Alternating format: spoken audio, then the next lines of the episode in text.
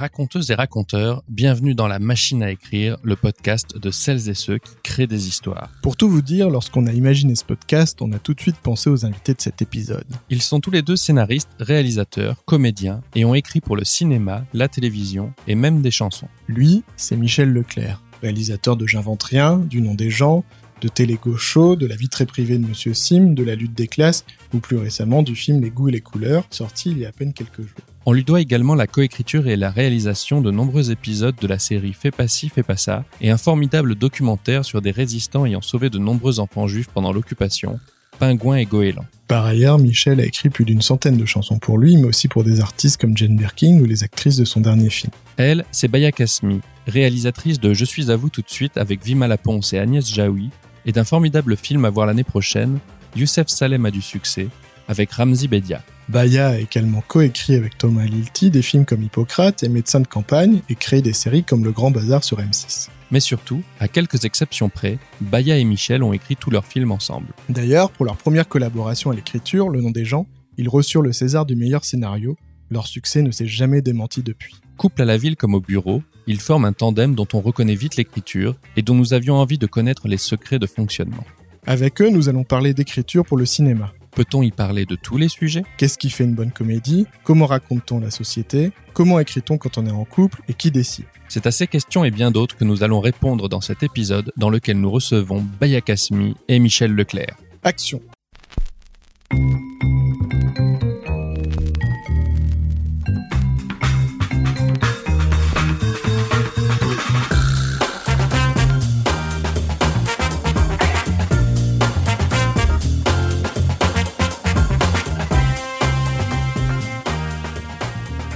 Nous, on est plutôt à avoir envie de dire les trucs qu'il faut Oui. pas dire.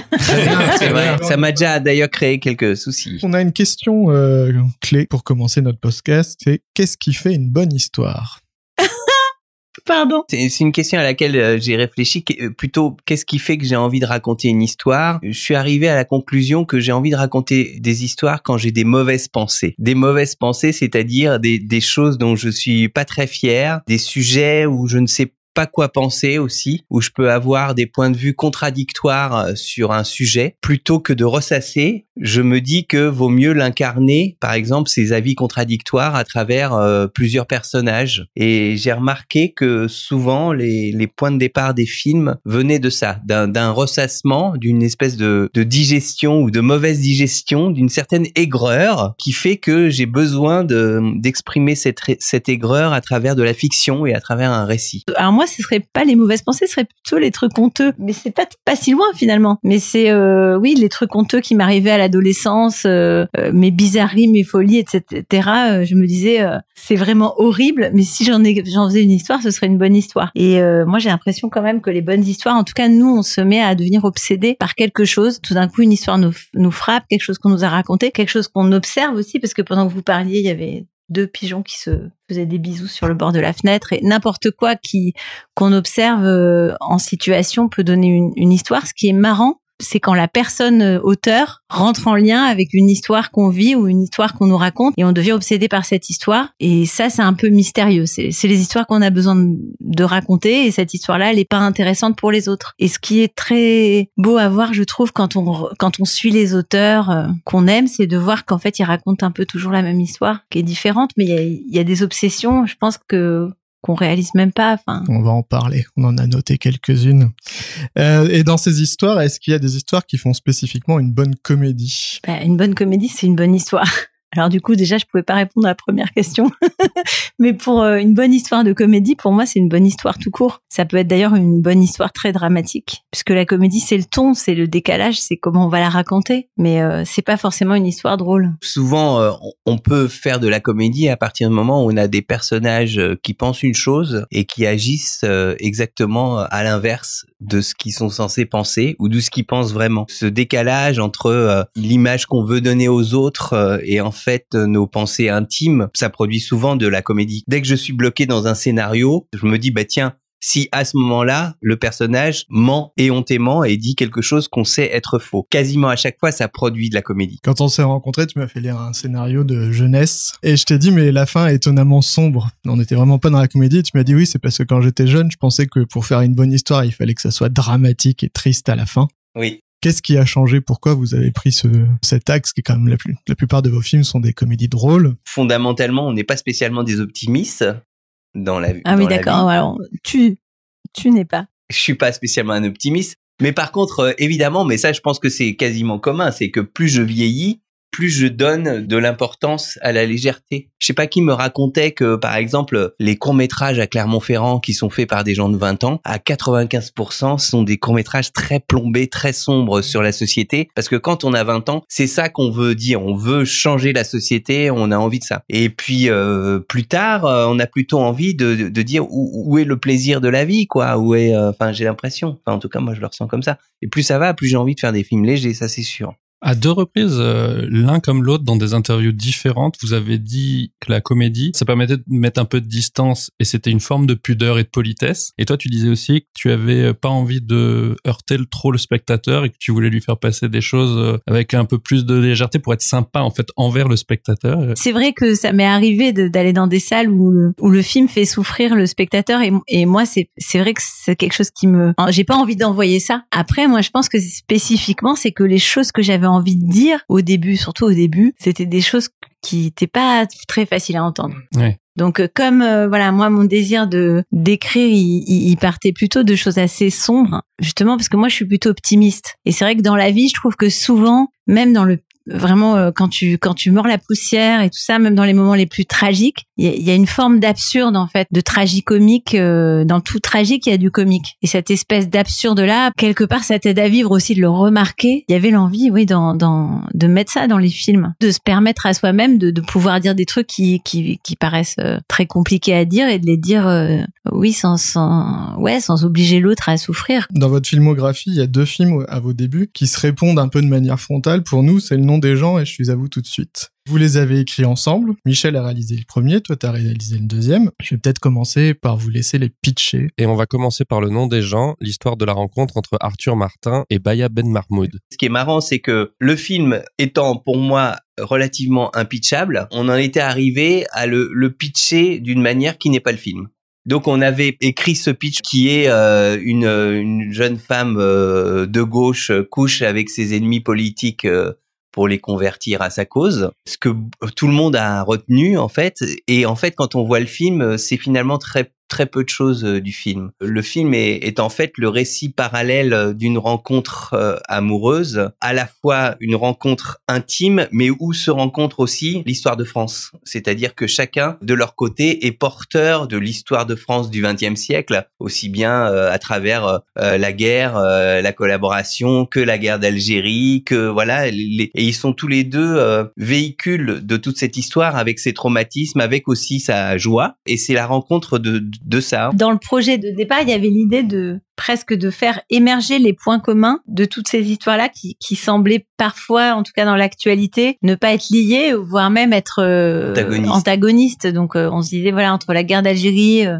l'histoire de la Seconde Guerre mondiale et la Shoah, euh, la pédophilie, enfin bref, tous les trucs qu'on a abordés, il y a toujours dans la façon dont on le vit, dans la façon dont c'est retranscrit dans les médias, dans la façon dont les familles le cachent, etc. Il y a des motifs qui font petit à petit, quand tu les mets bout à bout, c'est c'est des motifs euh, français. Et aussi l'idée que la rencontre amoureuse repose bien souvent, non pas sur les les, les points communs apparents euh, d'appartenir par exemple à la même culture ou à la même communauté, mais sur parfois des des, des points communs euh, intimes, des souffrances intimes euh, communes euh, qui peuvent être ressenties par des gens qui a priori n'ont rien à voir les uns avec les autres. Et alors à toi Baya, faut pitcher le tien. Et eh ben moi c'était un petit peu la suite. Nous aussi, moi aussi j'avais un faux pitch qui est je crois, c'était l'histoire d'une fille qui avait la névrose de la gentillesse. et toute sa famille avait aussi la névrose de la gentillesse. Donc, en fait, ils faisaient jamais ce qu'ils voulaient faire, mais ils, étaient menés euh, à accepter beaucoup trop de choses. Euh. C'est un film que je ne sais pas trop comment décrire parce que c'était euh, mon premier film et comme le nom des gens, c'était à la fois vraiment le film de Michel et en même temps vraiment nos deux histoires intimes. Il y a des trucs que j'avais envie de reprendre, enfin justement des éléments que j'avais envie de reprendre. En fait, c'est comme si je pouvais pas, pas me détacher. T'avais pas fini de les explorer Exactement, je pouvais pas me détacher de ça. C'était comme si le, mon premier film, il devait y avoir des choses qui étaient en commun. Quelque part, maintenant, c'est un peu une sorte de suite puisque c'est deux personnages qui sont nés dans la même famille, un frère et une sœur, qui ont la même expérience a priori et qui vont, en fonction d'une vie de famille commune, d'un traumatisme commun vécu chacun d'une façon différente et en fonction de, du quartier dans lequel ils grandissent et de l'actualité, euh, vont et de leur- leurs rencontres différentes euh, vont en fait partir vers des chemins totalement différents et s'identifier à des histoires différentes. Finalement, bah, Ben Mahmoud et Annabelle Kassem, elles ont toutes les deux un abus euh, quand elles sont enfants. Ouais. Et ça leur crée à toutes les deux une sexualité un petit peu... Un peu débordante. Débordante. Elles ont toutes les deux un père très gentil. C'est vrai, Trop gentil même. c'est vrai. Et puis, ces films-là, et un peu toute votre filmographie après, elles viennent questionner l'identité, et notamment euh, la religion. T'as décidé quand même d'aller au bout, parce que le premier film, il a eu le César du meilleur scénario. Comment on se dit, bah j'ai pas fini, j'y retourne quand même, en, euh, sans être Bah, écrasé pense- par ça Ben après, en fait, c'est dans un deuxième temps que j'ai été écrasée par ça. Enfin, que je me suis dit, mais t'es t'es conne ou quoi? Tu pouvais pas refaire le même coup euh, et, et réussir aussi bien. Mais sur le moment, non, j'ai pas réfléchi. C'était une histoire que je voulais raconter. Euh, je l'ai Mais non, mais racontée. parce que euh, moi, je, enfin, personnellement, je trouve que, au contraire, c'est c'est super d'avoir euh, eu l'impression d'avoir pu raconter assez de choses autour de de, cette famille euh, que finalement euh, le, propos dans le nom, des gens par rapport à, ce personnage était un peu trop simple, quoi, et que, enfin, moi, au contraire, je trouvais que c'était super. Bah, c'est hyper particulier en fait aussi notre on va dire notre euh, notre équipe même si on, on fait toute notre vie ensemble et donc c'est assez bizarre sur le long terme parce que là maintenant ça fait quand même plus de 20 ans qu'on est ensemble et peut-être un peu moins qu'on écrit vraiment des histoires ensemble mais bon quand même bah, assez longtemps. Vous vous êtes rencontrés dans un cadre professionnel? Non, on s'est rencontrés dans un bar autour d'alcool et de poèmes érotiques. J'étais dans un moment de ma vie d'ailleurs assez catastrophique. parce que Je, je venais d'avorter, enfin bref, je venais d'avorter. euh, c'était la cata, c'était vraiment la cata. Je l'ai croisé dans un bar un soir où je devais pas être là, où je devais rentrer. Et en fait, il se trouve qu'à la télé, j'avais vu à 3 heures du matin un soir euh, son court métrage où il était à poil et il racontait sa rupture avec son ex dans un court métrage un peu chelou avec des, des vraies images, des vraies images de sa fille, de son ex. Donc ça a mis la relation dans quelque chose d'un peu compliqué déjà au niveau de la fiction parce que tout était un peu mélangé. Ça c'est la vraie histoire. La première fois qu'on s'est parlé, elle me dit qu'elle s'appelle Baya, donc évidemment je lui dis euh, ah donc euh, c'est brésilien et elle dit ah bah non c'est algérien, c'est tout de suite euh, moins sexy. Bon ça je l'ai vécu très souvent dans ma vie. Et après, elle me dit, ah, toi, tu, toi. toi, tu t'appelles Michel Leclerc. Elle me dit, au moins ça, on sait d'où ça vient. Et je me dis, bah, il y avait déjà Il y avait déjà les bases du Oui, film. c'est bases vrai. Et en fait, on a mis pas mal d'années. En fait, c'est c'est c'est en rapport à la politique, en réaction en fait à la politique, qu'on s'est dit non mais attends, nos histoires, la façon dont dont on a vécu les choses et tout, c'est intéressant pour réagir, on va dire, euh, à tous ces concepts d'identité nationale, de Sarkozy, de ceci, de pff, du terrorisme aux États, parce qu'il n'y avait pas encore eu euh, 2015. Mais sur le long terme, ce qui est ce que je trouve toujours de plus en plus passionnant et en même temps de plus en plus compliqué. Moi, j'ai toujours voulu réaliser et écrire. Lui aussi. On a écrit ensemble, mais on réalise aussi chacun de notre côté. Lui, il a plus d'ex, enfin, il a fait beaucoup plus de films que Je moi, suis beaucoup mais, plus vieux. Mais je compte le rattraper. Donc euh, voilà, c'est hyper compliqué parce qu'en fait, on, on a un univers commun qu'on s'est créé en écrivant ensemble, et en même temps, on a deux univers différents, et tout ça se mélange. Et je pense que pour les gens, ça a des contours très compliqués. Euh, On a l'impression qu'on est une seule et même personne. Mais moi, par exemple, je suis pas du tout, su- enfin, j'étais pas du tout parti euh, quand j'ai rencontré Baya pour euh, faire des scénarios autour de l'identité, par exemple. J'avais pas vraiment ça en tête. En fait. Et il était puritain aussi. Mais je suis toujours.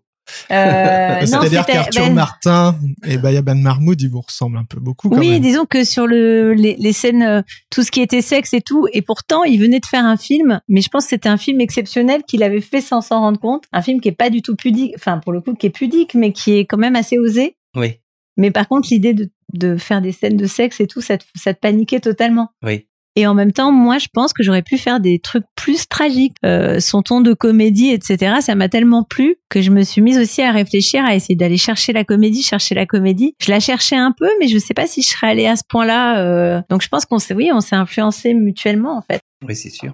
Et sur cette question de l'identité, Il y a dans vos films beaucoup de choses qui parlent de l'identité musulmane. Euh, il y a Sarah Ben Mahmoud, il y a le frère dont je suis à vous tout de suite, il y a la lutte des classes où on pose des, questions de voile et des choses comme ça. Et puis euh, dans ton prochain film, il y a Youssef qui à un moment il y a une scène formidable. Pas trop spoilé parce qu'il sort dans, il sort quand? En janvier. Il sort en janvier, C'est loin. Ouais.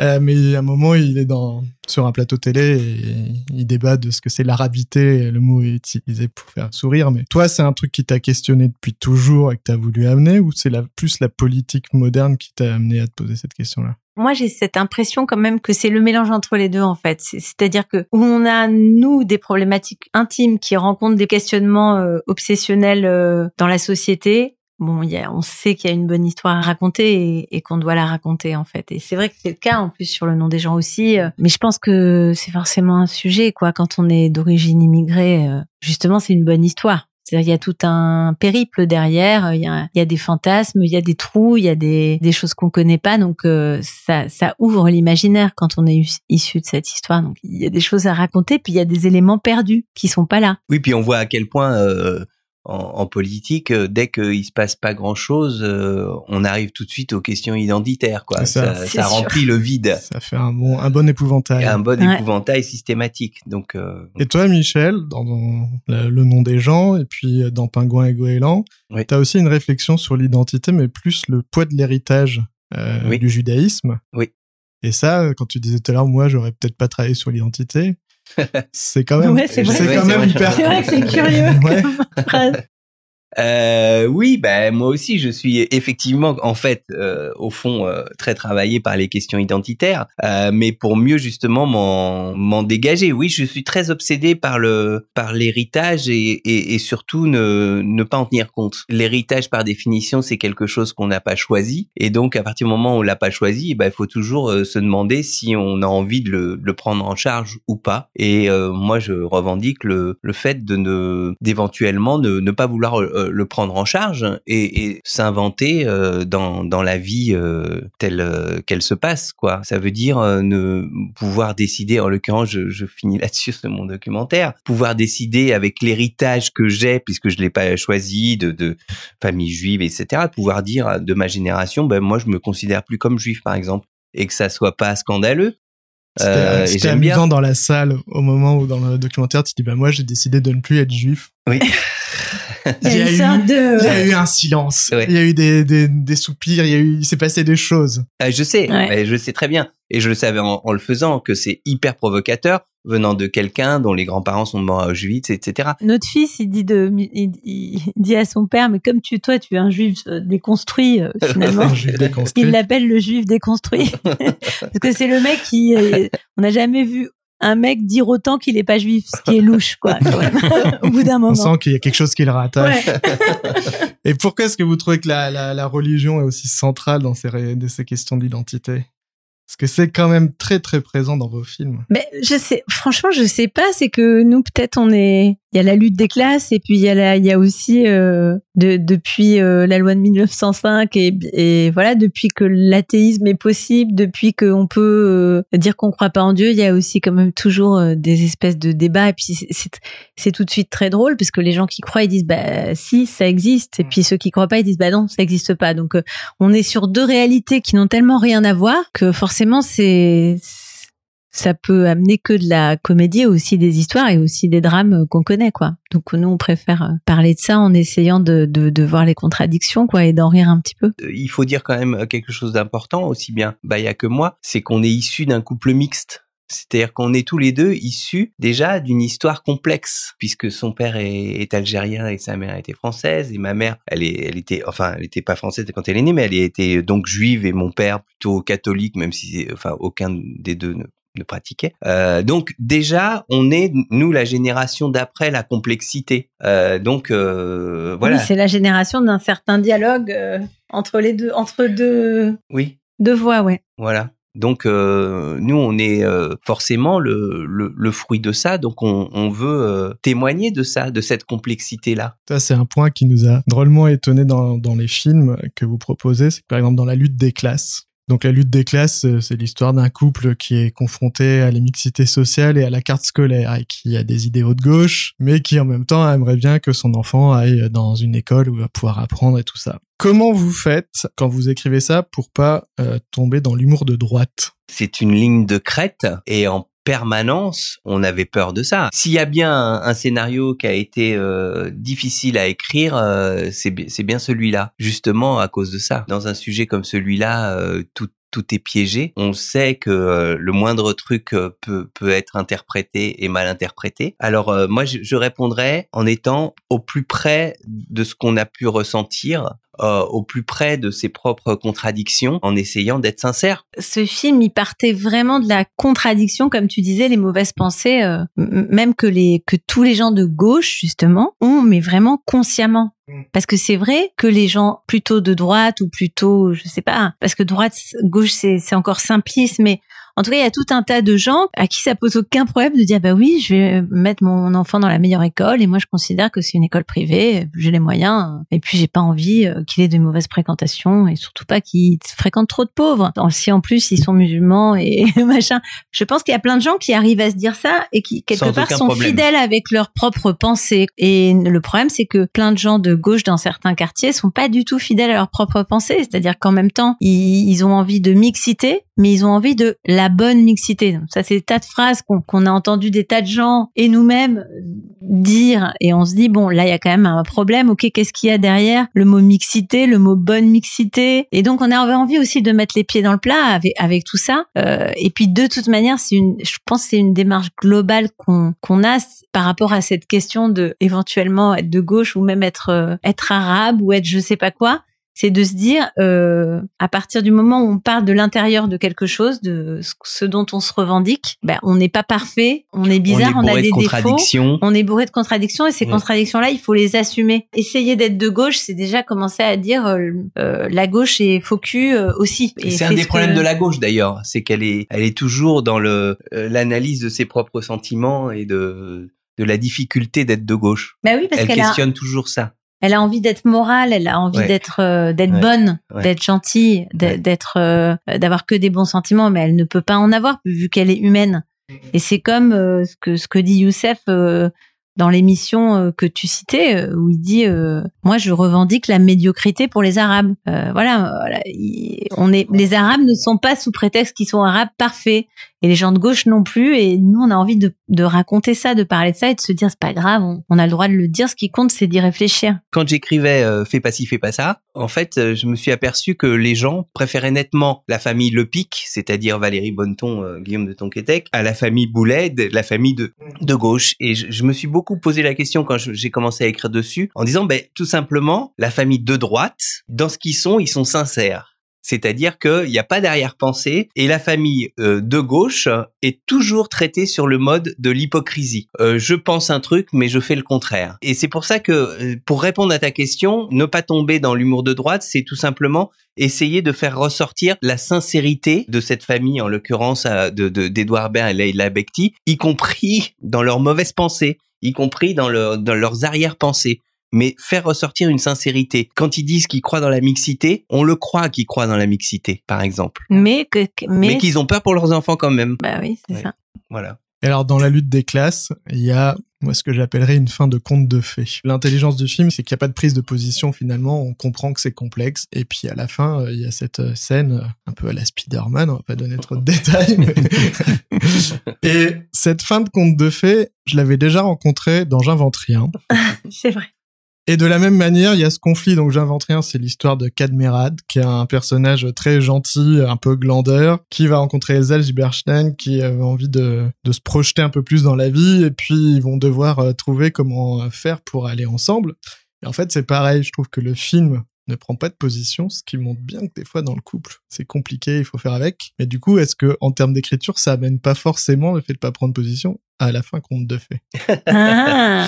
ben, je crois que scénaristiquement, euh, assez souvent, on, on, on arrive euh, sans, sans solution euh, à la fin de l'écriture d'un scénario. La plupart de nos films mettent en scène des, des points de vue qui s'opposent et on refuse qu'il y ait un point de vue qui prenne le pas sur l'autre assez souvent. Donc effectivement, on peut passer par le, le merveilleux ou le magique pour dénouer une, une situation inextricable. Oui, c'est, je pense que c'est assez juste. Mais moi, je l'ai remarqué ça et du coup, j'ai plus envie de le faire. Je je l'avais pas fait exprès, mais j'ai l'impression que. Mais là, dans ton dernier, t'as fait une fin. Euh... Une fin qui est pas magique. Ah, C'est un pas- peu- c'est pas pas magique. Ouais, Non. ouais, ouais. Mais moi, pour moi, dans la lutte des classes, il y a plusieurs choses. C'est-à-dire qu'on a quand même assumé, enfin, il y a la- le côté conte de fées ou, ou peut-être irréaliste, mais on a quand même assumé aussi un côté symbolique qui était que l'école s'écroule. C'est-à-dire que pendant que tout le monde se, se dispute et se prend la tête et dit c'est de ta faute, c'est de ta faute, euh, finalement, ce dont on voulait parler, c'était de l'écroulement global potentiel de l'école publique. Je trouve qu'il y a quelque chose qui pose toujours question, quoi. On a vraiment décidé d'assumer ce côté un peu symbolique, peut-être. Aussi parce que pour moi, la vraie fin, c'est même si le couple se retrouve, même si finalement ils font tous front face à l'école, ça reste quand même les mamans qui se disputent en disant euh, c'est grâce au voile, euh, bah non, c'est parce que c'est grâce à Dieu, du coup non, c'est parce qu'il est fait en Chine. Mais voilà. Oui. Et, Cette et cette idée que les, que les de gens toute le, manière on peut pas se mettre d'accord. mais que mais que si on continue à se parler, c'est l'essentiel. C'est-à-dire qu'il s'agit pas que tout le monde soit d'accord et le même point de vue, mais en tout cas qu'on puisse continuer à, à échanger, quitte à s'engueuler. On a quand même assumé un point de vue de fin pour Oui. moi, Ah qui n'est oui. pas tout à fait euh, une absence de point de vue. Mais c'est une excellente question, euh, ce point de vue. euh, sur quoi on finit un film euh, Qu'est-ce que le spectateur va garder en, en sortant de la salle? C'est toujours un, un vrai problème. Mais est-ce que vous l'avez au début? Parce que je crois que vous aviez dit que par exemple euh, sur le nom des gens, vous l'aviez écrit sans fil rouge. Ah ouais, totalement. Totalement. Mais même celui-là, hein. Ouais, ouais. Enfin, pour moi, écrire un scénario, c'est complètement empirique. Euh, on, nous, on nous on nous dit qu'il y a des règles, des je sais pas quoi, des je sais pas quoi, mais il n'y a pas de règles en fait. Quand bien même il y aurait des règles énoncées, moi perso, ça me pète les couilles. Je vais être peut-être euh, mal poli, mais quand bien même il y aurait des règles, en fait, elles ne peuvent être qu'éprouvées à la recherche d'une histoire et comme un scénario quelque part ou un film, euh, parce qu'un film fini, parce qu'on aurait pu écrire euh, dix scénarios différents de la lutte des classes et du nom des gens. En tout cas, le film fini, c'est un prototype et nous, euh, peut-être, on est des chercheurs euh, qui cherchent une nouvelle, une nouvelle façon de raconter. Est-ce que ça, c'est votre approche à tous les deux depuis le départ que vous Je écrivez pense que des oui. films? Je pense que oui. Ou est-ce que ça je- évolue avec le temps, non, avec l'expérience? Je, je, je, je pourrais dire exactement la même chose, c'est-à-dire on, on fait et on y tient à faire des prototypes. Donc par définition, on ne veut pas se plier à un modèle qui serait le modèle un modèle narratif type. Bien sûr qu'on les connaît ces modèles euh, narratifs, mais puisqu'on veut faire un, un, un prototype, puisqu'on veut partir des personnages, puisqu'on veut partir d'une problématique ou des, quelque chose qui nous qui nous heurte et qui et qu'on digère mal, il y a toujours cette idée d'essayer d'inventer sa narration. Vous pouvez pas savoir comme quand on a écrit le nom des gens, le nombre de gens qui nous ont dit sur le scénario, vous pouvez pas commencer un film pendant une demi-heure où on raconte l'histoire parallèle des deux familles vrai. Sans voir quasiment les personnages principaux. C'était C'est une le hérésie, truc c'est une hérésie. euh, totalement hérétique. Donc euh, voilà. Et ça vous a causé des difficultés ah dans, bah, dans euh, le pour, montage pour de le film monter, Oui, tout du long jusqu'à la sortie, Même mais- le montage, même au, au niveau du montage, c'était pas possible. La satisfaction de recevoir un César, du coup, devait être Ah bah oui, jouive. c'est ça, disons Ah que ouais, ça val- moi- mais moi plusieurs fois euh, dans ma carrière, j'ai remarqué que euh, plus je- j'essayais de faire des choses euh, qui euh, qui se conformaient pas à un, à un modèle et, plus les gens étaient touchés et plus je faisais des choses euh, personnelles par exemple, ce qui est un peu contradictoire. Et plus en fait ça touchait les autres. Donc, mais euh, ensuite il faut pas que ça devienne un système évidemment. Tiens, bah, on va parler d'un film différent des autres. La vie privée de Monsieur Sim. Pourquoi est-ce que tu as eu envie d'adapter le livre qui donne naissance à ce film et comment ça s'est fait? Ben, c'est à cause d'elle, comme d'habitude. euh, non, c'est, d'abord Baya qui, qui, qui l'avait lu bien avant moi, je pense, euh, et qui m'a euh, tanné pendant un certain nombre de mois pour me dire tu devrais le lire parce que je, oui, j'étais un peu dans l'état de Monsieur Sim euh, et je, je le lis et je suis totalement bouleversé par ce, par ce bouquin, quoi. Et euh, j'étais pas du tout dans l'idée d'adapter un, un roman. Et ça, la dépression de cet homme m'a m'a complètement bouleversé et je me suis complètement identifié. euh, et donc euh, je me suis dit, il faut que je le fasse. Voilà. Pourtant, tu vois, tu crois pas en Dieu ni dans le destin et tout, mais Non. ce, fi- ce film-là, c'était vraiment ce livre-là. on l'avait acheté le dernier Jonathan Coe parce qu'on achète, on adore Jonathan Coe. Il me le lisait pendant que j'étais en train d'accoucher. Il m'a lu le premier chapitre. et du coup, j'ai continué à le lire pendant qu'elle était tout bébé à la maternité. Je l'ai fini en une semaine et après, j'ai, je l'ai tanné. Et, et quand je lui ai racheté, il partait trois jours euh, tout seul dans cet état un peu dépressif. Et du coup, Ah bah, il ça l'a a lu dû, euh, tout seul pendant trois jours. Mais c'est tombé un peu comme ça. Et quand il est revenu, c'était son anniversaire. J'avais fait une fête surprise. Et dans la fête, il y avait Carole euh, Franck, Oui. qui joue la maman de Sarah Forestier dans Le Nom des gens, euh, entre autres, et qui connaissait, enfin, qui avait un contact direct avec Jonathan Coe. Donc en fait, tout s'est fait comme ça. Il était en Il train de vendre signe. ses droits. Oui. Et Enfin, euh, donc moi je me renseigne, en- euh, c'était marrant parce que je me renseigne auprès de mon agent dès le lendemain euh, pour voir si les droits du livre sont ouverts. Et elle me rappelle tout de suite en disant bah non c'est trop tard. Euh, Là cette semaine euh, il signe euh, pour l'adaptation du bouquin avec un autre réalisateur, avec un autre producteur, donc c'est mort. Mais Carole Franck me dit à ce moment-là mais je sais qu'en ce moment euh, Jonathan Paris. il, il est à Paris cette semaine et il est chez ma copine. Si tu qu'est-ce que tu risques à l'appeler? Et donc j'appelle sa copine en disant ben voilà tu crois que je pourrais prendre un café avec Jonathan Coe et, et je prends un ca- je prends pas un café je- on, on, on se voit Du on vin prend blanc. un vin blanc deux vins blancs trois vins blancs et on passe trois heures ensemble. Il sait pas du tout qui je suis, il a vu aucun de mes films et le courant passe bien. D'autant plus qu'il me dit qu'il n'était pas totalement convaincu par le projet de l'autre réalisateur. Et là-dessus, euh, il rentre chez lui, il regarde mes films et là, euh, il me dit mais en fait, euh, c'est à toi que je veux vendre les droits. Donc j'ai soufflé au nez d'un autre réalisateur qui forcément n'était pas content. Un autre réalisateur super d'ailleurs. Les droits de les droits C'est ça qu'on va couper. Tant qu'on dit pas le nom, ça va. Et quand tu écris l'adaptation, est-ce que tu sais On déjà l'écrit que tous les c'est- deux, déjà. Ouais, c'est vrai. Ouais, ouais. Est-ce que euh, vous savez déjà que c'est Jean-Pierre Bacry qui va jouer le rôle? Non. Non. Donc Parce c'est qu'on pas dirait écrit que ça a été écrit pour lui. parce que c'est tellement Bah, ouais. Alors, je peux dire euh, le- les choses, c'est que dans l'écriture, je pense qu'on on réfléchissait pas à un comédien, on essaye d'éviter de le faire d'une Ah oui. manière générale. Pas moi, j'adore le faire. Alors moi aussi, mais euh, Mais lui, il mais, il euh, déteste. enfin, je, J'ai une question à ce propos. ça. Est-ce que quand vous écrivez, il y a quand même, il y a dans vos films, il y a Vimala Ponce. À chaque fois qu'elle surgit dans un film, elle incarne euh, la femme qui est irrésistible immédiatement. Que ce soit Poppy dans celui-là, Ouais. dans les tiens, Ouais. et tout ça. Est-ce que quand vous écrivez le personnage de cette femme qui va d'un seul coup capter le héros, est-ce qu'à chaque fois dans votre tête c'est Mais ça, c'est Baya. Enfin, c'est vraiment son, son, son- je, je, je sais pas si on peut dire son égérie, mais son double. C'est, c'est, euh, Ouais, ouais, moi je, C'est, euh, je suis bien obsédée par Vimala. ouais, très obsédé par Vimala. J'adore. Ben, après, en plus, elle apporte quelque chose euh, de très, de très magique autour d'un rôle. Il se Et passe moi, je trouvais chose. après coup que dans Sim, le, le, le rôle n'était pas à la hauteur de, de son talent. Connaissant bien ses spectacles et son univers, moi dans Sim, je trouve que ah qu'elle est sous-employée. Enfin, mais c'est de ma faute. C'est euh, voilà. Ouais, mais c'était chouette. rôle, de... toute façon, je pense que. Ça l'a éclaté de venir euh, Ouais. jouer pour toi Ouais. avec euh, Ouais. avec Amalric et Ouais. et, euh, Et Bakri. et Bakri. Tu vois, Ouais. c'était déjà un on plaisir en retrouve soi. aussi beaucoup de les mêmes acteurs dans tous vos films et il y a un côté vachement sympa de revoir les gens, même quand ils ont un tout petit rôle ou qu'ils font juste une petite apparition. Il y a un esprit de famille, on a l'impression de Ça, c'est vraiment trop chouette. Ça, c'est C'est vraiment agréable. Et donc du coup, Jean-Pierre. Bacry, Ben, alors Jean-Pierre Bacry, donc euh, au moment du, du casting du film, pour tout dire, la première personne à qui je l'ai envoyé, c'était Chabat. Et puis euh, euh, refuse euh, de faire le film. Je dois dire aussi que Bacry, je lui avais déjà demandé, et d'ailleurs il s'en souvenait plus, mais de, de jouer euh, dans mes films. Et il- évidemment, il avait dit non parce que de toute façon, il avait la réputation de dire non à tout. Et ça faisait déjà plusieurs années qu'il n'avait pas tourné avant Sim. Et donc après Chabat, je me dis bon, qu'est-ce qu'on risque à essayer Bacry avec euh, totalement persuadé qu'il dira non. Et là, euh, il me dit oui. Voilà, il me dit euh, bon, euh, je sais très bien que je passe euh, après Chabat parce que ils sont ils étaient très copains. Euh, et voilà. Et après, euh, moi, enfin, je, je n'arrête pas d'en parler tellement ça a été un- pour moi une expérience euh, totalement inoubliable. euh, voilà, de, de bosser avec ce type.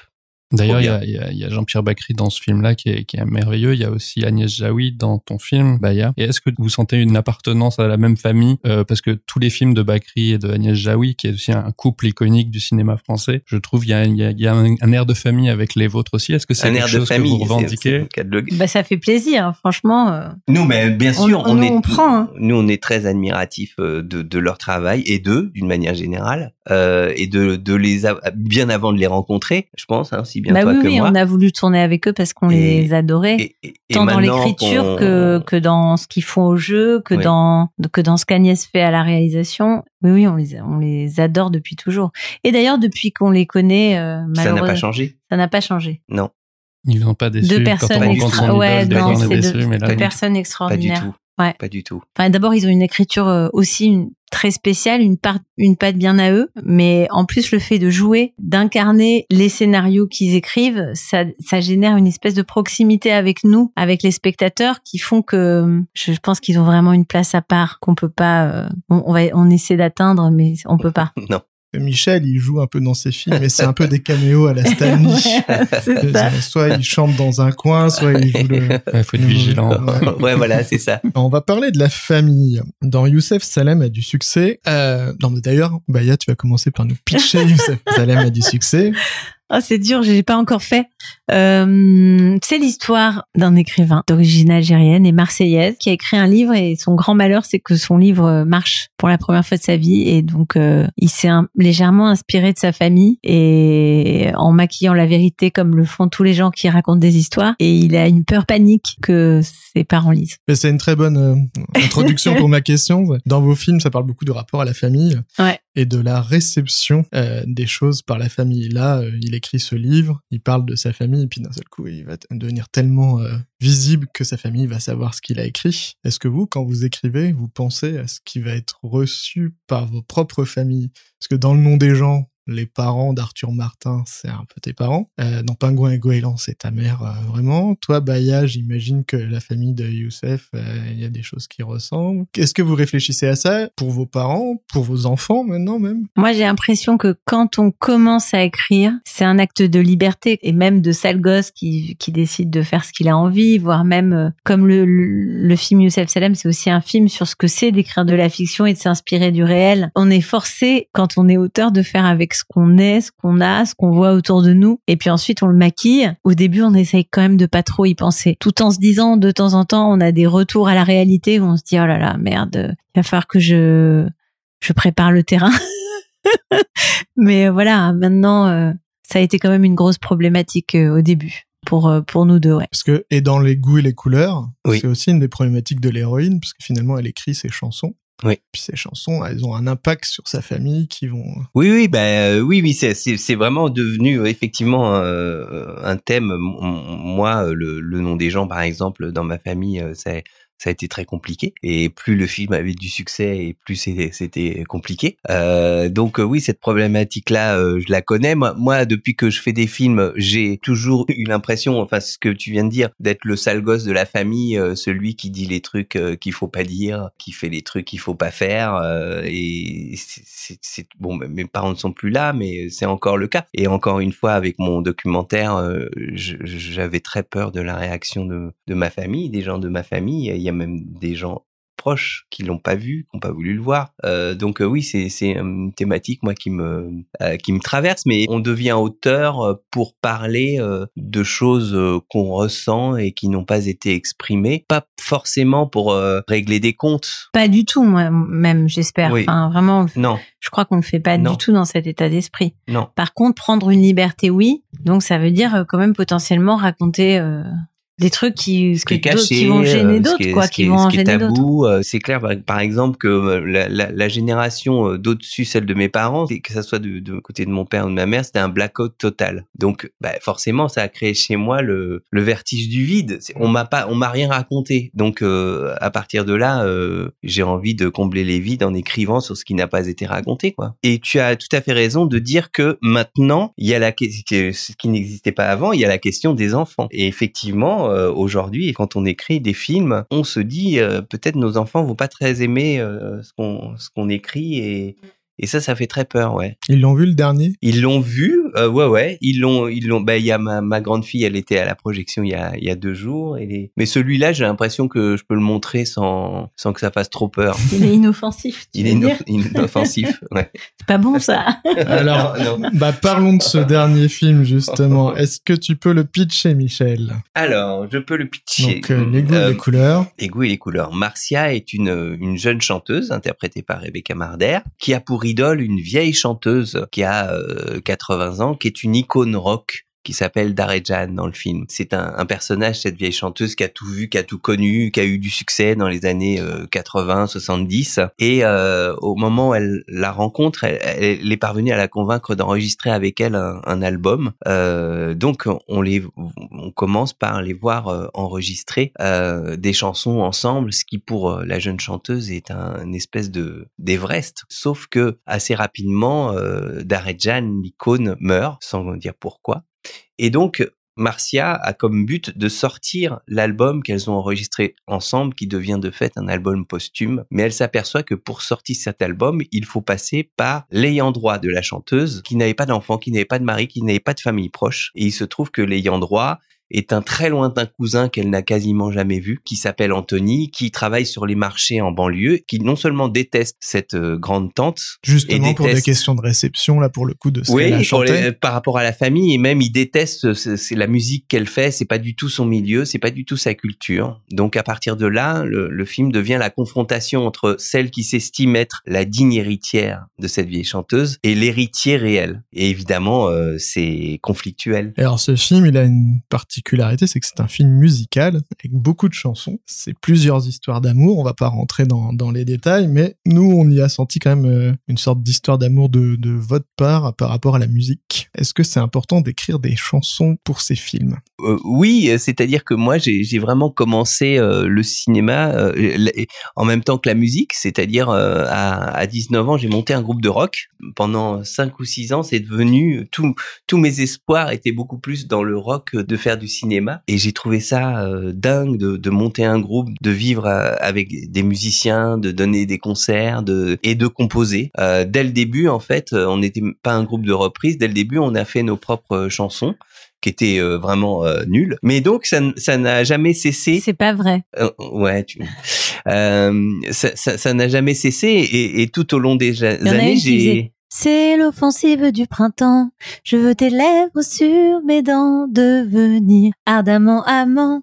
C'est bourriffé.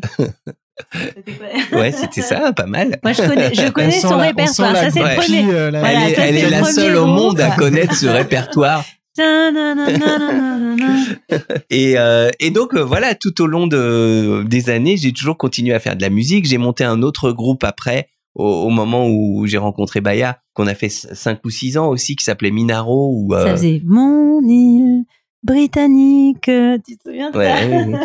Parce que mon île, euh, c'était. Ouais. Il, a, il, a écrit plein de chansons, mais il en a recyclé une ou deux. oui, c'est vrai. et, et donc voilà, et, et de toute façon, et Baya aussi en fait, elle adore la chanson. euh, Je, Faut dire que vous, vous faites des concerts. Je sais pas si vous tournez Voilà. encore en ce moment. Et voilà, et on fait des concerts. On, on a remonté euh, un groupe où là, on fait un groupe de duo, donc on fait des chansons où on chante euh, tous les deux. Et euh, bon, on a un public, euh, disons, euh, relativement confidentiel, même euh, très confidentiel, mais on Mais chante. de euh, fans, on en a croisé à l'avant-première l'autre soir. Ah oui, Ouais, c'est vrai. il y en a qui, il y quelques-uns, en a qui m'ont dit, il y a une ou deux chansons, on la connaissait déjà Ah dans oui. le film.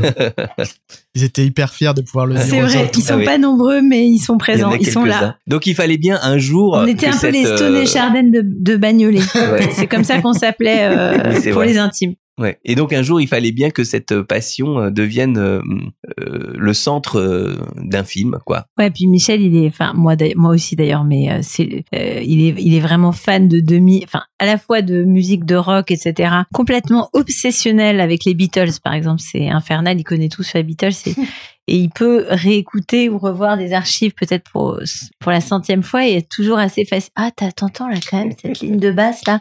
Donc euh, c'est quand même assez obsessionnel chez lui. T'as dû adorer le documentaire de Peter Jackson, j'imagine. J'avais même honte de, de le revoir pour la cinquième fois parce que euh, je, je cherchais des, des partenaires. On sent, les, les, les gens voient pas, mais on sent chez Baya qu'il n'y a pas eu, à la cinquième fois, il n'y a pas eu le même enthousiasme.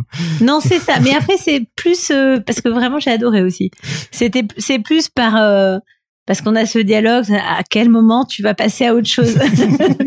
Est-ce que quand vous écrivez euh, un film Et quand vous écrivez une chanson, est-ce que vous vous mettez dans les mêmes dispositions? Est-ce que c'est la même euh, le même process, la même euh, aspiration qui vient? Ou est-ce que c'est très très différent comme exercice? Euh, Souvent, en tout cas, quand, j'écris des, des, des, chansons, je, je pars souvent d'une expression, par exemple. Je sais pas, moi, dans, dans ce film-là, par exemple, j'avais j'ai les idées mal placées. là où tu penses, j'y suis déjà allé. Et ça, je l'avais écrit sans sans musique. Donc là, en l'occurrence, c'est pas moi qui fais la musique, c'est Jérôme Bensoussan. Et donc, je lui dis, voilà, je veux faire une chanson qui s'appelle J'ai les idées mal placées. Euh, et je la voyais bien dans le style Rita Mitsuko, euh, Marcia Baila.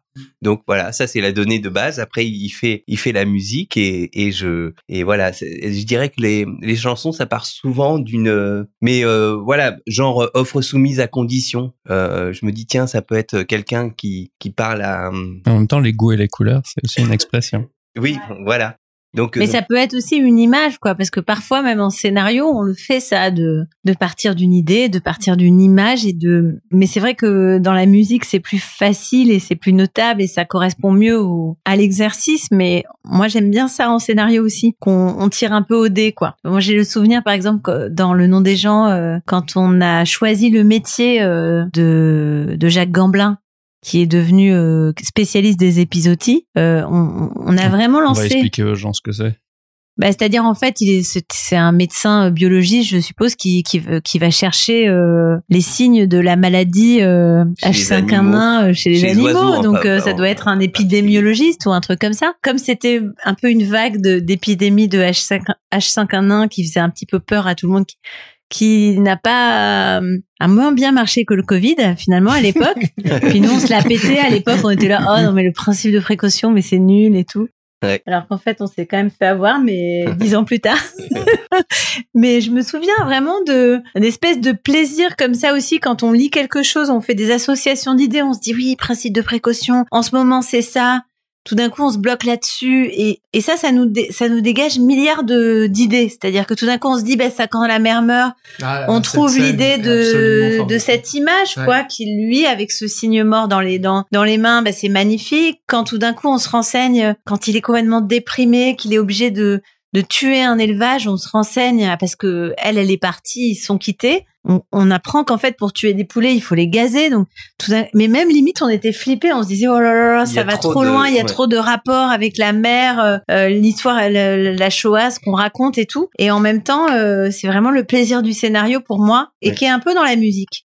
C'est-à-dire euh, le rythme des, des, trouver un rythme à des dialogues. Euh, et, c'est vrai que quand on écrit une, euh, une scène avec une situation, par exemple, je vais prendre un exemple très concret dans le goût et les couleurs. Il y a une scène où cette jeune chanteuse rencontre pour la première fois cette vieille chanteuse et l'objet de la scène, c'est de, de la convaincre de, de, de la rencontrer et l'autre elle dit j'ai pas envie de te rencontrer. Si cette scène se contente d'être ça, eh ben finalement c'est un peu univoque.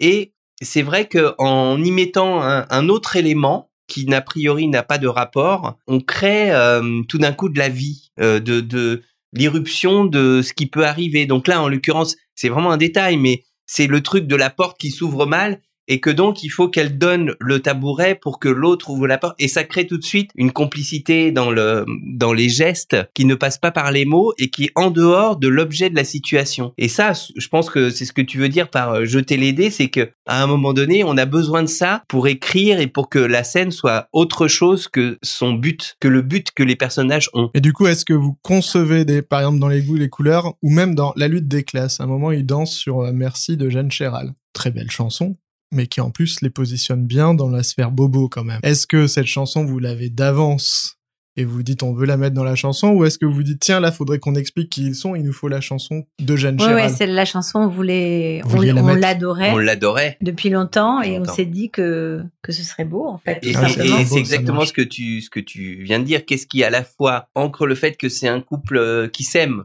Et en même temps qu'il les ancre dans C'est des bobos, cette chanson était parfaite pour les deux. Et dans les goûts et les couleurs, est-ce qu'il y a des chansons que vous avez écrites euh, vraiment parce que vous vous disiez à ce moment-là, il faudra qu'il y ait une chanson qui soit de ce style et qui parle de ça et machin? Ou est-ce que vous avez d'abord composé plein de chansons et ça vous a donné des idées pour le film? Alors, il y a, j'ai un peu recyclé euh, des fois des, des, vieilles chansons, mais assez peu finalement. Par contre, le, le, fait, parce que longtemps, je me suis dit évidemment, euh, est-ce qu'il vaut pas mieux demander à un vrai auteur de chansons reconnu connu euh, Benjamin Biolay ou Vincent Delerme ou, ou, ou Jeanne Chéral, euh, d'écrire les chansons. Et puis ensuite, je me suis dit que en écrivant le scénario, il fallait absolument que les chansons euh, participent à l'histoire. C'est-à-dire qu'on on, on s'arrête pas le temps d'entendre la chanson, puis on reprenne l'histoire après, c'est important. Donc que les paroles aient un rapport avec la situation. Donc à partir de là, je me suis dit c'est à moi de les écrire déjà. Et euh, effectivement, il y a un certain nombre de chansons qu'on a écrites en écrivant le scénario. Par exemple, euh, je sais que quand Darejan meurt, Marcia écrit une chanson tout de suite sur elle. Et comme elle, elle l'appelle euh, ma petite chatte, avec de l'ironie dedans, elle écrit une chanson qui s'appelle ma petite chatte. Donc je dis à Jérôme, le musicien, voilà, je voudrais une chanson qui est un hommage qu'elle fait à Darejan. Et tout ce que je sais, c'est que ça s'appelle ma petite chatte. Euh, et là, il, est, il propose Il une fait musique. une mélodie et là, Et j'écris de- la, la suite. euh, et ça s'est passé beaucoup comme ça, euh, le, le film. Ah, Moi, je les ai vus travailler là sur la sur les chansons. C'était autre chose que ce qu'on fait d'habitude où on met la chanson à la fin. Quoi. C'est là, il y avait un enjeu euh, hyper fondamental et aussi de créer l'univers musical en fait de, des deux chanteuses. C'est quoi votre routine de travail puisqu'on a bien compris que vous travaillez beaucoup ensemble? Comment ça se passe? Vous avez des horaires Vous ça vous travaillez le soir euh, quand les enfants sont couchés? Vous comment ça se passe? Euh, il faut qu'on se donne rendez-vous, mais on se donne pas rendez-vous. Donc euh, Mais- au final, on, en- on s'en parle en cuisinant ou en faisant je sais pas quoi. Puis moi, je commence à en avoir marre. Je dis non, il faut qu'on se voit au café comme des scénaristes, quoi. Que euh, voilà. Donc vous allez au café. J'aime bien comme des scénaristes, comme des vrais, des pros. comme, comme des vrais. Non, alors pour répondre à la question de routine, il n'y a pas en fait. Euh, Il y a vraiment, euh, s'il y a bien un truc qu'on a du mal, c'est à se, à se mettre des règles. Donc des fois, euh, on écrit au, effectivement au café ou des fois en vacances parce que justement, comme on écrit tous les deux, en fait, ça ne s'arrête jamais. Donc euh, finalement, les bonnes idées, elles peuvent arriver à une heure du matin ou euh, enfin. Et dans ces cas-là, est-ce qu'il y en a un qui réveille l'autre pour lui dire j'ai une idée? Ouais, ceci, Oui, les, ouais. les idées d'une heure du matin, elles sont Ouais. souvent pas terribles. Oui. Et ça peut être épuisant aussi de ne plus savoir en fait où est la hum, la frontière Ouais. Entre le Euh, travail, et la entre vie le, le travail et la vie et souvent euh, beaucoup de choses qu'on a écrites venaient déjà de d'engueulades entre nous euh, de de choses qu'on n'arrive pas à résoudre et on se dit bah tiens en fait c'est intéressant par exemple la lutte des classes a été beaucoup beaucoup écrit comme ça La lutte des classes, c'était très dur hein, dans Ouais, l'écriture. ouais, on s'est ouais. beaucoup disputé. C'était, c'est même tendu entre nous, et on arrivait quand même à en faire quelque chose. Mais et ensuite il y avait les producteurs Mais c'était oui. aussi très tendu ouais, avec ouais, eux c'est vrai que c'était tendu. Donc en fait, c'est vrai qu'écrire ensemble, c'est très galvanisant parce que quand même il y en a je pense il y a personne d'autre qui qui sait reconnaître les bonnes idées de l'autre comme ça. Et en faire quelque chose aussi parce que encore une fois voilà une bonne histoire c'est une bonne histoire pour quelqu'un et c'est vrai que nous on, on ressent ça tout de suite quand il me raconte enfin je sais tout de suite quand il me raconte une idée si si elle est bonne tout de suite ça me fait penser à autre chose. J'ai en- j'ai envie de mettre euh, mon grain de sel et vice versa c'est-à-dire il y a des idées que j'ai que j'ai pas développées. Il me dit non mais là il, il se met à y penser. Je pense qu'on a un goût pour les mêmes histoires en fait. faut dire que Baya est une machine à idées. Euh, ouais, mais par contre, j'arrive pas à écrire euh, tous les films dont j'ai des idées. Mais toi, mais toi aussi, t'as beaucoup d'idées quand même. Ouais. Non, non, on- on- en fait, on croule sous les idées. Après, le tout, c'est d'arriver à aller au bout, d'en faire un film. On pourrait Oui. même faire des scénarios de BD. Ouais, justement. Et, euh, non, et alors, euh, ouais, on en parle après. Euh, comment ça se passe quand vous n'êtes pas d'accord? Parce que c'est, on a le droit de se disputer avec euh, son collègue professionnel et de rentrer chez soi en disant d'ici demain euh, ça sera passé, on pourra redémarrer. Alors que là, on, on mais c'est c'est de ce dont on parle des fois ça ça, ça peut mal tourner Et vous avez tous les deux euh, coécrit aussi avec d'autres personnes qui, Oui. avec qui vous n'êtes pas en couple. Est-ce Oui. qu'il y a une dynamique très différente?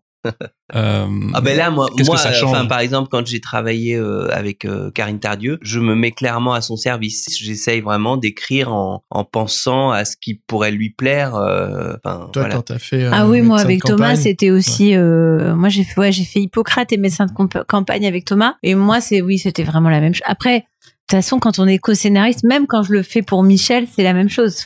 Il y a quand même le réal euh, à Donc un le réel, moment. même dans vos projets, le réel, celui qui porte son film, c'est le chef. ah Bien oui, sûr. quand même. Ouais. Est-ce que des fois vous piquez Par des contre, je idées en trouve disant que, ah, celle-là, je vais la prendre pour bien le mien sûr, bien sûr. Totalement. Par contre, je- souvent. Ouais. Je trouve quand même que euh, le, travail d'un scénariste, c'est quand même aussi, mais même avec Thomas, même si euh, il est entendu que c'est euh, sur une idée de lui et que c'est son scénario, que c'est son film, de toute manière, c'est lui qui aura raison, qui aura le dernier mot, qui fera la dernière réécriture, etc. Mais je trouve ça bien de se, en tant que scénariste, de se battre toujours un petit peu. Il faut pas aller trop loin parce que sinon on devient envahissant et pénible. Mais euh, je trouve qu'il y a toujours un truc euh, excitant et faut quand même être dedans et avoir une passion pour le scénario de l'autre. Enfin, je trouve. Oui. Sinon, bien on est un peu. euh, Faut que ça nous parle, forcément. si on vient comme au bureau et qu'on dit oui, euh, enfin moi, en tout cas, je sais pas faire. euh, Je vous ai déjà entendu chacun parler du film de l'autre et on sent euh, l'amour que vous avez pour le, même si vous l'avez fait Ben ensemble, ouais, c'est ça. pour l'acte de réalisation. C'est ça. Et moi, je trouve que tu peux pas écrire le scénario de quelqu'un sans te dire mais l'histoire elle est passionnante et rentrer dedans et dans ta tête même si tu sais que c'est l'objet de l'autre euh, essayer de te l'approprier essayer de découvrir le mystère du truc où est-ce qu'il pourrait aller comment ça marcherait. Parce que dès lors que tu as un regard euh, si on enfin moi si on me prend pour euh, oui euh, tu sais comment construire une histoire euh, On a bien senti on a, que la on a besoin de ouais on ça- a besoin de quelqu'un pour la structure moi ça m'ennuie profondément quoi Ouais. J'ai une question de justement entre euh, la réalisation et l'écriture. Dans le nom des gens, il y a une scène que j'adore, c'est celle où Baya arrive nu devant euh, Arthur Martin et il lui dit euh, Ouais, moi euh, le nu intégral frontal comme ça, ça ça ça me bloque et à ce moment-là, il la rhabille. Et je trouve euh, cette scène de cinéma magnifique. Est-ce que ça c'est dans le scénario ou est-ce que c'est oui un oui acte de c'est dans le réalisation? scénario bien oui, sûr bah c'est c'est évidemment euh, les scènes d'amour, euh, c'est c'est compliqué. On en parlait de tout à l'heure. C'est compliqué. euh, Déjà, euh, c'est- moi personnellement, je trouve ça gênant à faire en fait parce que. euh, Donc on le met dans le film, quoi. Je crois que les donc, euh, ça me bloque. Oui, voilà, exactement. Et euh, Ça, je me- la, la phrase oui, mais est-ce que la, le- le- ben non, mais tout Bah, c'est simplement, l'idée de la, c'est de l'idée de la scène, ouais, donc tu, donc tu me rhabilles. Et C'est le truc à l'envers. On se disait, euh, c'est- ce personnage est à poil tout le temps. Pour elle, il y a, il y a aucun problème. Donc en général, la grammaire des scènes d'a- d'amour, c'est on, on se déshabille euh, l'un l'autre. Mais puisqu'elle est déjà à poil, elle peut pas. euh, Faut la, donc, faut la donc, et l'idée, c'est ça vient comme ça, c'est de dire, bah, on va, on va essayer de faire une, une scène d'amour exactement avec la grammaire euh, habituelle des scènes d'amour, mais dans l'autre sens. Ça, je me souviens à quel point on était excités. Ces Ouais. idées-là, quand on les a eues, on Ouais. était. Mais elle est très très bien réalisée parce que ça pourrait être beaucoup moins Ouais, mais- érotique, alors que sûr. là, c'est vraiment très érotique. Est-ce que vous avez l'habitude de vraiment de d'écrire et après d'être très fidèle au scénario ou est-ce que vous laissez une grande part à l'improvisation dans vos films? Bah, Moi, ça, je pense faut qu'on qu'on réponde est- chacun. euh, Parce que, Moi, par je pense exemple, qu'on euh, est très fidèle à la- à la- au scénario, hein, dit, quand euh, même. putain, papa, Van Gogh, euh, Gauguin, Ben Marmoud. Ouais, Ça y est c'est. pas dans le, dans, dans le scénario qui est en Oui, mais c'est parce que en fait, elle l'a mis en bouche. euh, elle l'a mis en bouche parce qu'il y avait la Ah, déco a fait Gauguin, euh, Ah. Ben Mahmoud, et que Sarah, elle est quand même aussi. Je pense que c'est des trucs aussi que les qu'on cherche avec les comédiens, c'est-à-dire Sarah, elle a quand même de la gouaille, elle a une façon de dire les choses géniales. Quand la scène elle est très écrite, il y a un sens précis, et c'est dans ce sens précis que les comédiens peuvent improviser. Mais vraiment cette scène, je suis sûre que c'est pas de l'impro de l'instant. Je suis sûre qu'ils ont travaillé Oui, réfléchi, Ouais. qu'elle a dû sortir la vanne et qu'elle a trouvé la musique et que quand elle le fait, même si c'est de sa proposition, mais c'est sûr que c'est elle qui l'a proposé, non? Je sais Je crois. Ah, dans hein. le script Mais- qui est en ligne est marqué elle s'énerve. Et-. Mais il n'y a pas cette phrase. Mais il y a 10 pourtant est milliards de versions en plus. Ouais. Mais je pense que c'est vraiment elle qui a, qui a proposé ça, il me semble. Ouais, c'est possible. ouais. Euh, mais je pense que nous deux, pour le coup, on a la même chose parce que ça, je le sais parce qu'on voit, je vois ces rushs et je connais les scénars. Et moi, c'est pareil. En fait, quand même, le scénario, c'est ce truc qui fait que avec les, les comédiens sont pas paumés dans une scène. Nous, on sait quoi filmer. Mais dans ce cadre, quand on le travaille, il y a toujours la couche en plus qui arrive, qui est celle des comédiens qui vont amener ce genre de, de répliques, qui vont amener la dernière réplique, celle qui va clore, etc ou une attitude ou un décalage en fait dans le corps, dans la façon de dire les choses. Ça c'est passionnant, mais pour moi c'est pas une On, favorise pas une ça, c'est-à-dire trahison oui, du, oui. du scénar au Euh, contraire. on- on- on- justement, on, on écrit des scénarios suffisamment euh, vissés avec euh, avec des dialogues euh, ou certains dialogues, on veut vraiment que ça soit très précis. Et puis à l'intérieur de ça, c'est très important de laisser une part de, de liberté, une possibilité aux, aux comédiens d'interpréter, voire de proposer et de, de savoir sur le plateau si on a envie ou pas. Je sais pas, je, je souviens là dans les goûts et les couleurs par exemple quand euh, Philippe Rebaud euh, dit euh, à Marcia fais pas ta 2021 on peut plus rien dire ça ça c'est totalement improvisé c'est lui qui improvise ça et, et je le garde parce que je, je sais que c'est très drôle. Donc euh, voilà. oui, même avec Edouard Baird là quand il dit euh, ah oui sur le, les le- paroles, enfin ça Ouais. c'était écrit, oui. Mais il y a beaucoup de choses qu'il ah improvise. oui beaucoup. Il improvise sur le pape et tout ça. Il en non fait des mais caisses, ouais, le- ouais, il en il- voilà ouais. il part et là alors là Edouard Baird étant évidemment le roi de ça. Mais par contre euh, pour le, le ces, ces comédiens là que ce soit Ramsey ou Edouard Baird euh, sachant leur capacité aussi de partir en live il faut quand même euh, les faire revenir au film qu'on est en train de faire quoi. C'est quand même important et qui jouent un personnage qui ne soit pas eux. Ah ouais, moi je déteste quand on Ouais. voit les comédiens improviser dans les films. Sauf justement euh, des films vraiment très comiques, genre Astérix et Obélix, où là c'est le plaisir. Mais euh, dans les films de fiction, quand on Quand les acteurs lâchés, sont quoi. en roue libre euh, et que finalement on est de gag en gag, qu'on voit l'acteur dire une blague, ça, ça m'insupporte. Voilà, dans, le- dans ton film, quand je l'ai vu, il y avait la sœur de Ramsey dans la, qui joue dans le film et qui est super. Ouais. Et elle a dit, waouh, je savais pas que mon frère savait faire ça. Ah ouais, ouais, c'est vrai. Et ça, c'est parce qu'il a un rôle euh, beaucoup plus dramatique et il est très très fin dans, dans tout ce qui transmet d'émotions. Passer de la mélancolie à l'humour en, en une phrase. Mais effectivement, on sent qu'il est tenu et que, à mon avis, c'est un très très beau rôle pour lui. Ouais. Ouais, il est très très fin, franchement, Ouais. il est super dans le rôle. Mais je sais plus ce qu'il me disait. euh, il me disait la première semaine, il me disait euh, ouais, je, je, tu, tu tiens la barre là encore. Je, je nage, mais tu, tu tiens la barre. Puis à un moment, il a, en fait, ça a duré deux semaines. Et il me disait dis-moi ce que tu veux, dis-moi, je, je sais pas comment je dois le faire. Et au bout de deux trois semaines, il a dit c'est bon, ça y est, je sais, j'ai compris. Il Parce avait que rencontré le personnage.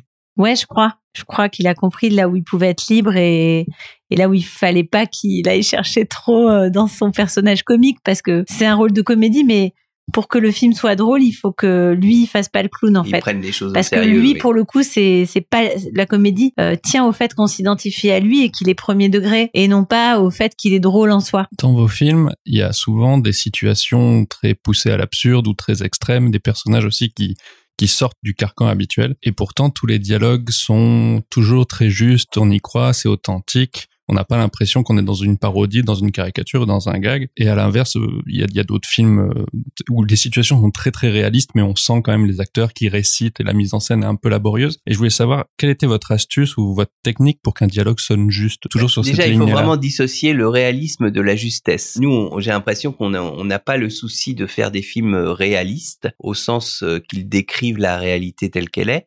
Mais d'être juste, ça veut dire que les, les, les sentiments qui sont exprimés, euh, on a pu euh, peut-être du- d'une manière transformée dans une autre situation, mais les, les ressentir. C'est-à-dire euh, les, les contradictions, les, les émotions. Donc, donc c'est Oui, ça qu'il y la, ait une la vérité différence. quoi, qu'il y ait une vérité là-dedans. Voilà. même si c'est ça a l'air n'importe de n'importe quoi. Parce que par exemple cette histoire de Baya Ben Mahmoud qui se fout complètement à poil parce qu'elle a l'esprit d'escalier, qu'elle oublie ce qu'elle était en train de faire. euh, en fait, c'est une scène qui raconte le personnage, qui raconte euh, le fait qu'elle a qu'elle a pas trop de maîtrise par rapport à son corps, qu'elle a un rapport à la pudeur qui n'est pas du tout normal. Et c'est une pure scène de comédie qui raconte vraiment un personnage. Je Et pense qui n'est pas réaliste. Et qui n'est pas du tout ce réaliste. qu'on nous disait d'ailleurs sur le scénario, tout combien de Oui, sur le papier, ça euh, devait cette, euh, cette scène, euh, combien de producteurs, euh, Jean de Chêne, ça, et même de comédiennes, a voulu me la faire couper en disant mais c'est n'importe quoi. Ouais, ça passera pas. Ça passera pas et c'est n'importe quoi. Ouais. On, on- on a tenu bon, ça a été compliqué. Euh, mais du coup, c'est souvent une scène dont on me parle euh, toujours, et pourtant, euh, Et comme disait Baya, ça définit le personnage avec énormément de force tout de Bah, suite. voilà. Du coup, on saisit qui elle Ouais. est, quoi. Ouais. Pour moi, les, les dialogues, euh, c'est quand même euh, assez proche de la musique. Euh, C'est-à-dire qu'il faut qu'il y ait du rythme, il faut qu'il y ait toujours euh, quelque chose aussi euh, de surprenant. C'est-à-dire que ce que l'autre dit à, doit, doit pas être ce qu'on attend qu'il doit dire. Et puis, euh, voilà, évidemment, essayer de faire parler euh, pas tout le monde de la même manière. Voilà, je dirais. Qu'est-ce que tu dirais d'autre? Bah oui, c'est ça. En fait, c'est- c'est vrai que pour vérifier si ça claque, euh, souvent on se les, on se les lit, on se les, on se les lit. Ensuite, on, les comédiens les lisent, et, et puis ensuite le montage aussi est quelque chose de très important pour euh, ciseler, on va dire, des dialogues. La mise en bouche euh, avec les comédiens, elle, elle influe beaucoup sur le, la sûr. énormément, Bien parce sûr. que le même dialogue, on peut le dire avec Ouais. un sous-texte, voire deux sous-textes, voire en faisant un geste qui dit complètement le contraire. Et il y a des tas de choses comme ça qu'on va trouver. Et puis si on dit une phrase vite ou si on la dit très lentement, ça n'a rien à voir. Donc euh, déjà chercher si on fait dire le texte très très vite entre les comédiens, s'il y en a un qui traîne. Et c'est vrai que ce que disait Michel, euh, c'est important aussi. Je me dis, c'est cette caractérisation des personnages. soit- ça arrive aussi qu'on soit déçu que quelque chose euh, qu'on trouvait hyper drôle sur le papier euh, à l'arrivée ne, ne fasse Je pas sais rire. à quelle phrase tu penses. Ouais, je, je sais. On je- veut, on veut savoir. Ah ben d'accord. Par exemple, moi ça m'avait marqué. Il y a une phrase euh, dans dans mon premier film avec euh, Cad. Il est toujours un peu dépressif et donc euh, Elsa Zieberstein, elle arrive et il est en train de chantonner. Il a l'air tout joyeux. Elle lui dit mais mais qu'est-ce qui t'arrive? T'as l'air heureux. Il y a quelque chose qui va pas? Et pour moi, c'est très drôle. Et en Mais- fait, ça enfonce en un peu le personnage ça- dans la mélancolie. Ouais, et en fait, euh, je sais pas pourquoi, en fait, ce- cette phrase n'a jamais fait rire dans le film. Alors si, que, si, tu sais pourquoi Parce que tu t'es. tu- Pendant Ouais, des je me suis heures, pris t'as la dit à tête. Elsa, euh, non, le dis pas comme ça, elle, elle le elle, disait. elle arrivait pas à le à- ils ont, ils ont pas trouvé comment le faire en comédie, en fait, Ouais. tout simplement. Ouais. Parce que justement, ce, oh, surtout dans un, un dialogue comme ça qui dit le contraire de ce qu'il veut dire et qui Ouais. est qui est absurde, l'oreille elle va pas entendre l'absurdité du truc si le comédien n'arrive pas à le faire entendre, Oui, c'est mais ça. avec discrétion. Ouais, ouais. Et toi, Baya, tu joues un peu plus que Michel euh, en tant que comédienne. Est-ce que ça vous donne des super pouvoirs d'être et réalisateur et comédien par rapport à l'écriture? Ah, des super, Super pouvoirs, je sais pas, mais euh, j'aimerais bien. Est-ce que ça donne une avance dans l'écriture pour projeter comment ça va être euh, au final? Euh, je sais pas. Ben là, c'était la première fois moi là que j'ai joué, que j'ai fait quelques scènes, mais tu l'as fait aussi d'ailleurs, où je, dans mon propre film, je l'avais jamais fait. Ça, j'ai trouvé ça vachement marrant de chercher, euh, euh, de chercher sur le plateau en tant que comédienne, ce que je d'habitude je cherche avec les comédiens. Euh, mais bon, c'était court quand même. Je l'aurais pas fait sur tout un film. Oui, ça donne l'expérience, euh, l'expérience, cette expérience-là en fait. Mais je pense que moi, je, de toute façon, je suis comédienne euh, beaucoup grâce à Michel d'ailleurs qui m'a fait essayer des trucs et et d'autres copains qui m'ont fait jouer des petites choses. Mais je le suis vraiment comme une scénariste aussi, c'est-à-dire en me disant, je veux faire exister des personnages. Donc, euh, on cherche le petit endroit qui est drôle et comment on crée un personnage qui est, qui est absurde. Donc, c'est oui, c'est la même démarche. Mais elle a un vrai talent comique. Et surtout un talent de chanteuse. Qui un peu mis à mal dans le dernier film de Ouais, Michel quand Vous même. allez voir. Bon, maintenant on va passer à la technique parce que Baya adore ça. Ouais. non, c'est juste que je suis. C'est pas que j'aime pas, c'est que je suis contre. Je comprends. Elle est belle Tu veux pas ra- raconter euh, Fatima Scorsese? Raconte-nous ça. C'est quoi ça, Fatima Scorsese? Mais ça marche pas parce que c'est un podcast. Il faut les, il faut des gestes. Ah bon Non, c'est Ramsey qui se foutait de ma gueule euh, sur le tournage parce que je, dès qu'il y avait énormément de monde et tout ça, je, je disais à mon chef, hop, il faut que tu fasses rac, tac, tac. et parce que je trouvais toujours que ça allait pas assez vite et je l'ai poussé à aller plus vite et je, je, et, et- bref. Et Ramsey disait, mais enfin, mais tu comprends pas, c'est Fatima Scorsese, elle te dit rac, tac, tac. et, et il se foutait de ma gueule, il m'appelait Fatima Scorsese. C'est-à-dire, sous-entendu, on comprend rien à ce qu'elle raconte. C'est à l'algérienne. algérienne. Mais c'est la Et c'est un petit peu moi, ouais. Je sais exactement ce que je veux, mais je sais pas trop comment on va le faire. Ça t'inquiète sur ton dernier film qui a un problème de rythme, qu'il soit trop lent? Non, mais il est, je crois qu'il est très rapide, mais Ouais. c'est parce que, Parce que t'as fait parce que rac, tac, rac, tac, tac. Bon, quel est le meilleur conseil d'écriture que vous ayez reçu ou que vous pourriez donner aux gens qui nous écoutent? Ah ben moi je peux dire tout de suite le meilleur conseil qu'on m'a donné c'est Michel qui me l'a donné parce qu'il avait écrit des scénars alors quand moi j'essayais de commencer à en écrire et euh, il m'a dit euh, euh, même quand parce que je lui disais que j'arrivais pas du tout à aller au voilà à écrire parce que je trouvais ça nul quand je relisais il me dit même si tu trouves ça nul va jusqu'à la fin de l'histoire. Ça c'est un très bon conseil parce que quand on va jusqu'à la fin on peut faire une V2 donc ça va. Parce que finalement, le, ouais, le plus dur, c'est d'arriver à la fin de la V1 et après la V2, la V3, la V4. C'est Ça, pas ouais, c'est voilà, c'est accepter de pas 14 et elle avait s'auto-juger 15, en euh, fait en ouais. écrivant et donc euh, pour ça il faut juste euh, arrêter le dialogue interne entre soi et soi qui dit oh je suis génial non je suis une merde et aller jusqu'au bout euh, la dernière ligne et le faire vous- lire. Est-ce que ça aide de coécrire entre vous pour se dire là maintenant on arrête? Oui. Ah bah parce qu'ensuite on n'est pas seul quoi. Il y a les producteurs et, et souvent on, on, a, on a dû faire front. Ce que j'allais dire, est-ce que les Euh, producteurs ils se disent ah non, c'est encore le couple euh, Leclerc Ah ben Casmi, on est euh, beaucoup plus fort hein, quand on est quand on est deux, c'est dur de C'est nous sûr, c'est plus contredire. dur à deux. Je crois qu'on écrit bien, mais on ne peut pas arriver. Justement, on n'arrive pas en disant euh, oui, euh, il y a telle règle et tu vois, euh, comme euh, notre premier acte il dure tant et que à ce moment-là le personnage a vraiment euh, un but et que euh, il va trouver sa voie, etc.